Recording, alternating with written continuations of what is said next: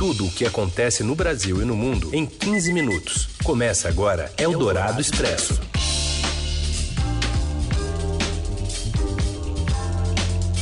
Olá, tudo bem com você? Seja bem-vindo a mais uma edição do Eldorado Expresso, um programa de rádio que também é podcast e que diariamente resume as notícias mais importantes do Brasil e do mundo, bem no meio do seu dia. Uma parceria do Estadão com a Rádio Eldorado, que traz um cardápio bem variado, primeiro aqui na via ondas do rádio e depois no seu agregador de podcast preferido.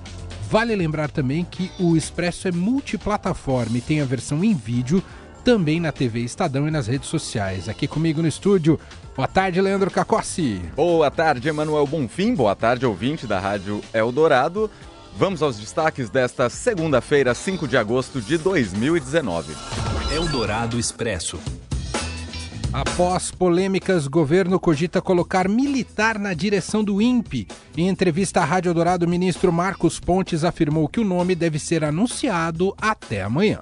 Congresso volta aos trabalhos nesta semana com reforma da Previdência e a indicação de Eduardo Bolsonaro para a Embaixada Brasileira em Washington, nos Estados Unidos. Saques do FGTS começam no dia 13 de setembro. Trabalhadores poderão sacar até 500 reais de cada conta ativa ou inativa. Eldorado Expresso. A oposição quer convidar esta semana o ministro da Ciência e Tecnologia para explicar a demissão do diretor do Instituto Nacional de Pesquisas Espaciais, o INPE. Em entrevista exclusiva ao jornal Eldorado, Marcos Pontes disse que topa conversar com os senadores da Comissão de Meio Ambiente sobre o assunto. Claro, sem problema nenhum. Eu tenho, eu tenho vamos dizer assim, um, é, como eu falei, eu gosto de conversar. Eu acho que a melhor maneira é você explicar as coisas, conversar, olhar para a pessoa e ela ver. Então eu vou, eu vou sim, com muito prazer. O ministro que esteve no estúdio da Eldorado nesta manhã ainda afirmou que entrou hoje e entre hoje e amanhã deve anunciar o substituto de Ricardo Galvão, que foi exonerado na semana passada. Marcos Pontes cogita escolher um oficial da aeronáutica para o cargo, mas não quis informar o nome do candidato. É, eu tenho alguns nomes, né, que eu, quando chegar a Brasília hoje eu vou colocar é, todos eles ali com os currículos. É a maneira como eu escolho, inclusive todos os meus secretários escolhidos da mesma forma. Eu tenho uma série de nomes com uma série de currículos e o que eu estou é, procurando, logicamente, é alguém que tenha conexão com o INPE, que tenha, que conheça o, o que é feito dentro do INPE, por causa de toda essa, essa, discussão em torno dessa área, que tenha conhecimento nessa área também, né, e que tenha conhecimento de gestão. Então, eu estou colocando esses critérios aqui como, como primeiro. E, obviamente, uma pessoa que eu tenha confiança, né, que eu conheço vários deles. Né, então, eu tenho uma sequência de nomes ali e agora, quando chegar a Brasília, eu devo oficial da aeronáutica lá também, nessa tem, lista? Também tem um na, na, lista, é um doutor em desmatamento, inclusive, uhum. né, que é, é bem um ótimo concorrente para isso. Essa, essa escolha tem que ser com critério técnico. E sobre o sistema de monitoramento de desmatamento da Amazônia, Marcos Pontes confirmou que será alterado. Você pode ouvir a íntegra, a íntegra desta entrevista no site radioeldorado.com.br. Eldorado Expresso.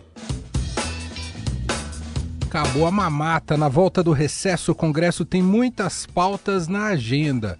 A Câmara tem votação em segundo turno da reforma da Previdência. O presidente da Câmara, Rodrigo Maia, já disse que a nova votação vai começar amanhã, dia 6 de agosto. Antes disso, ele retoma hoje a articulação com os partidos. No Senado, para onde vai o texto assim que passar pela Câmara, há outras pautas. Um assunto que deve dominar as discussões entre os senadores é a possível indicação do filho de Bolsonaro, deputado Eduardo Bolsonaro, para a Embaixada do Brasil nos Estados Unidos. E quem traz mais informações sobre este assunto e sobre o clima no Congresso e no Senado Federal é o repórter Daniel Vetterman, que atende a gente direto de Brasília. Olá, Daniel. Olá, Emanuel. Olá, Leandro. É isso mesmo. E deve ser a primeira pauta de maior destaque agora no Senado a partir desta semana. Isso porque o presidente Jair Bolsonaro deve formalizar a indicação do filho, o deputado federal Eduardo Bolsonaro, para a embaixada brasileira em Washington, nos Estados Unidos. E no Senado, lembrando que essa indicação ela precisa passar pela Comissão de Relações Exteriores para ser votada, onde o, o, o, Eduardo Bolsonaro também será sabatinado, e depois para o plenário.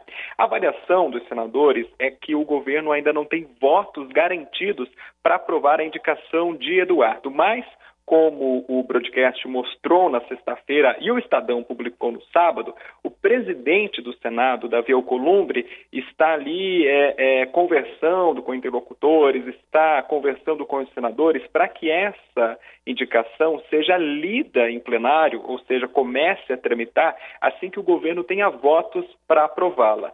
Pelo menos essa é a expectativa ali dos senadores, dos aliados do Davi Alcolumbre. Então a gente precisa esperar essa formalização do governo e esperar quando o presidente do Senado vai pautar a indicação.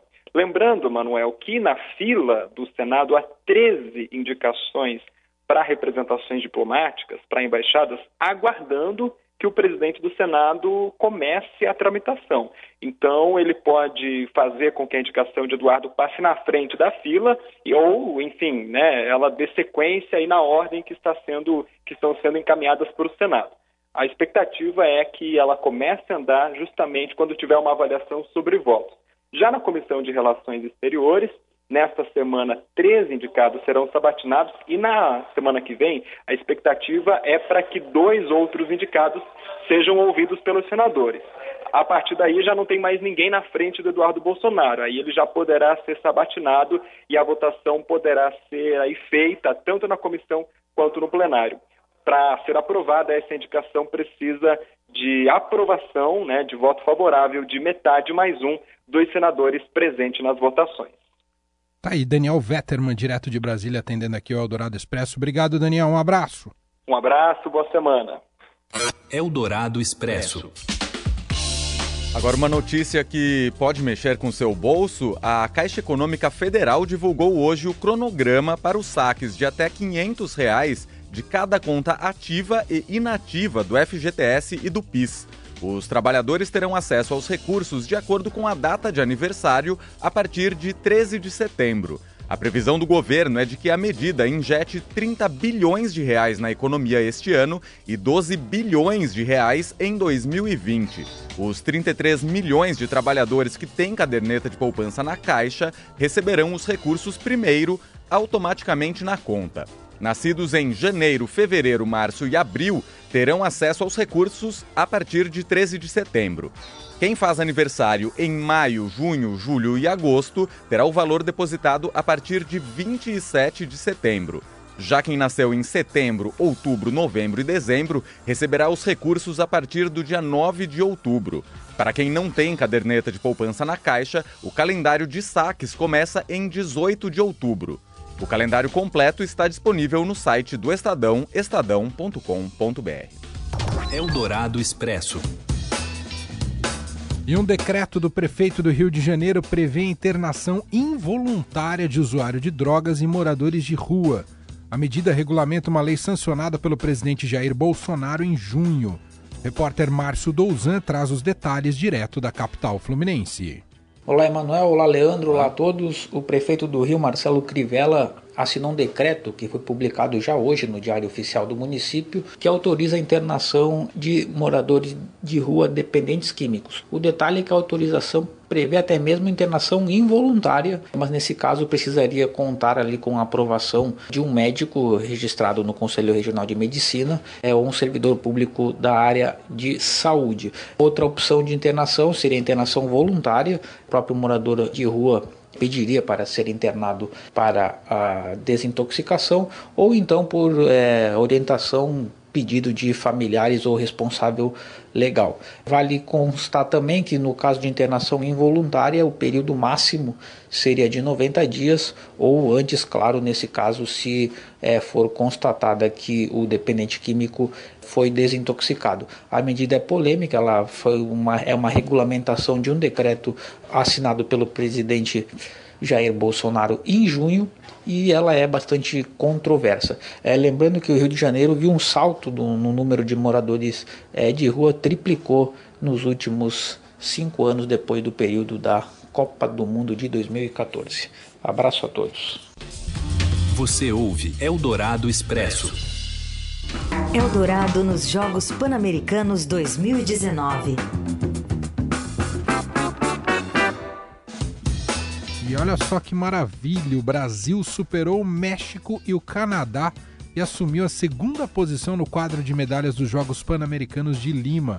Agora são 22 ouros. Os Estados Unidos lideram o ranking com 54 medalhas douradas.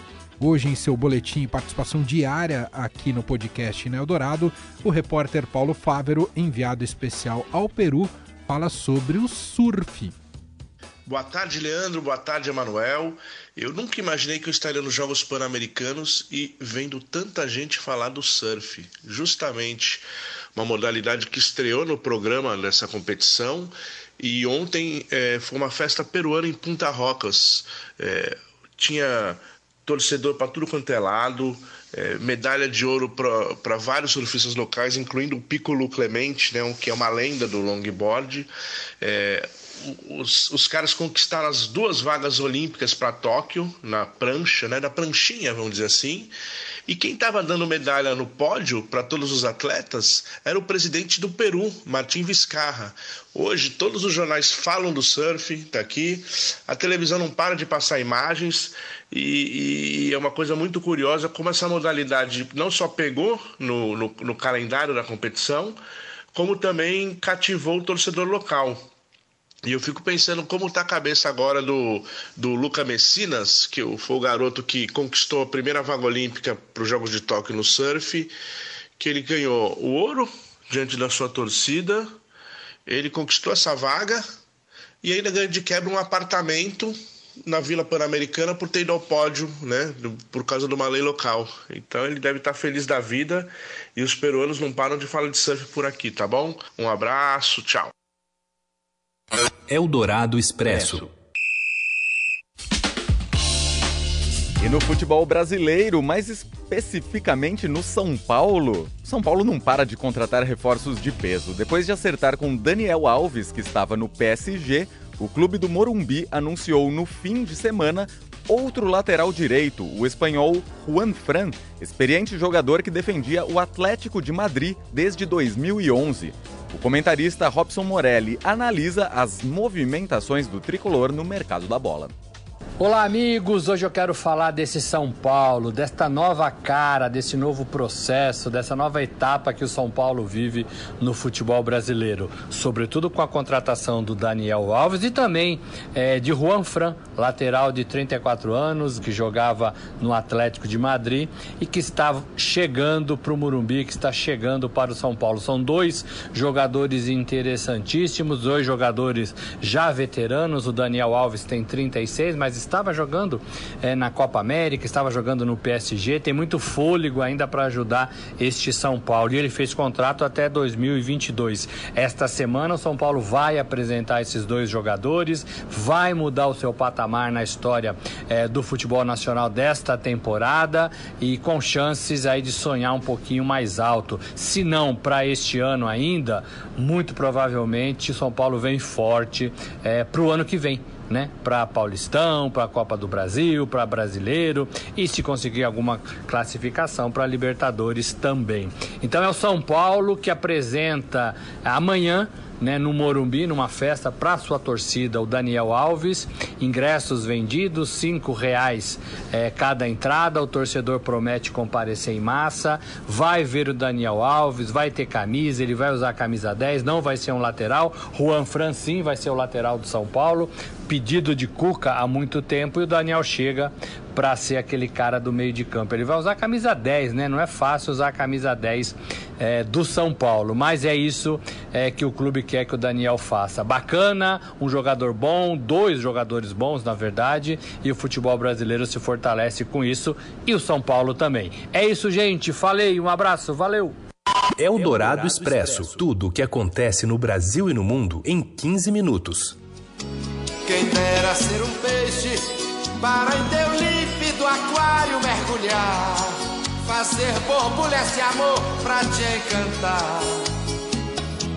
Passar a noite em claro. Destaques marítimos aqui no Eldorado Expresso. Já falamos algumas vezes aqui no programa da tendência no mercado de gastronomia de lançamentos de carne vegetal.